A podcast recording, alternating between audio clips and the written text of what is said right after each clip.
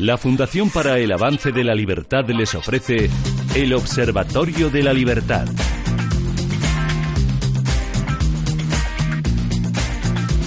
Buenas noches. Dedicamos esta primera edición del Observatorio de la Libertad a la situación de la misma en los países comunistas. A lo largo de 2017 van a ser incesantes las referencias de los políticos y de los medios de comunicación al centenario de la Revolución Rusa. En España y en toda Europa Occidental tendemos a pensar que el comunismo es un problema superado, materia de estudio de los historiadores desde que cayera en 1989 el muro de Berlín.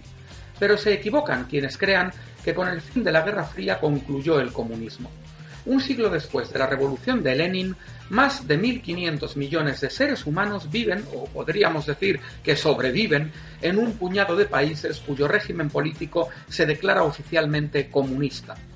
Son pocos países, Cuba, Laos, Vietnam, Corea del Norte, pero el mayor de ellos es China, por lo que en total más de la quinta parte de la humanidad sigue sometida al comunismo. La pujanza económica del gigante asiático se debe a que permite una economía más o menos capitalista en sus zonas económicas especiales, además de las regiones de Hong Kong y Macao.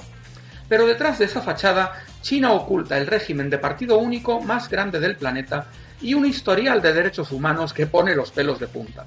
Basta decir que dos tercios de todas las condenas a muerte del mundo se producen en China. Pues bien, China es noticia porque su régimen comunista, presidido por Xi Jinping, está recrudeciendo la represión contra los pocos disidentes que se atreven a promover la libertad política, cultural o económica, y contra las organizaciones de derechos humanos. Hace unas semanas, estas organizaciones y particularmente CHRD denunciaron el incremento de la tortura, de la detención en cárceles secretas por periodos de hasta seis meses sin tutela judicial y de la desaparición de disidentes y de activistas por la libertad. Los más conocidos abogados de disidentes detenidos desde 2015 continúan en prisión. Y en la cárcel permanece también el profesor y premio Nobel de la Paz Liu Xiaobo, tal vez el mayor referente vivo de la resistencia frente a la tiranía comunista. El recrudecimiento de la represión a los disidentes hace sus palabras especialmente actuales.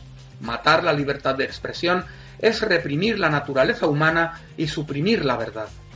La semana que viene regresaremos con una nueva edición de este Observatorio de la Libertad ofrecido por la Fundación para el Avance de la Libertad, fundalib.org. El Observatorio de la Libertad en Ya es Domingo, Radio Inter.